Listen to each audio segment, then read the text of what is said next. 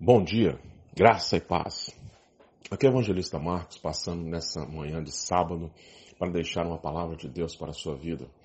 E a palavra de hoje está lá no Salmo 30, versículo 11, que diz: Tornaste o meu pranto em dança alegre, tiraste o meu pano de saco e me cingiste de alegria, para que o meu espírito te cante louvores e não se cale. Senhor, Deus meu, graças te darei para sempre. Como é bom ficar alegre. Ainda mais quando a alegria vem depois de um, de um momento de tristeza e dor. E você sabe quem faz isso na vida das pessoas? Deus. Isso mesmo.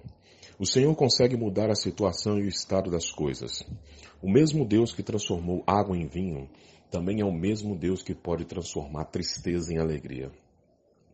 O Senhor pode fazer isso por você. Basta você buscar a sua presença.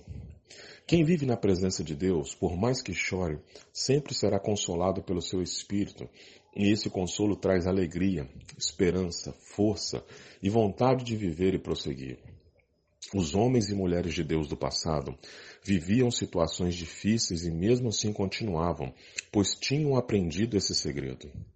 Por pior que seja a situação que esteja vivendo, vá para o seu quarto, feche a porta, busque ao Senhor em oração e diga a Ele como está sua alma e seu coração e peça a Ele para preencher você com seu renovo e sua alegria. Assim como um carro vai ao posto de gasolina para abastecer, todo cristão precisa ser reabastecido pelo Senhor. Não permaneça triste e chateado. Abra seu coração a Deus, se encha dele e siga em frente.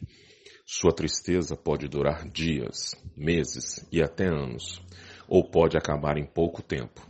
Isso só depende da forma como você a está tratando.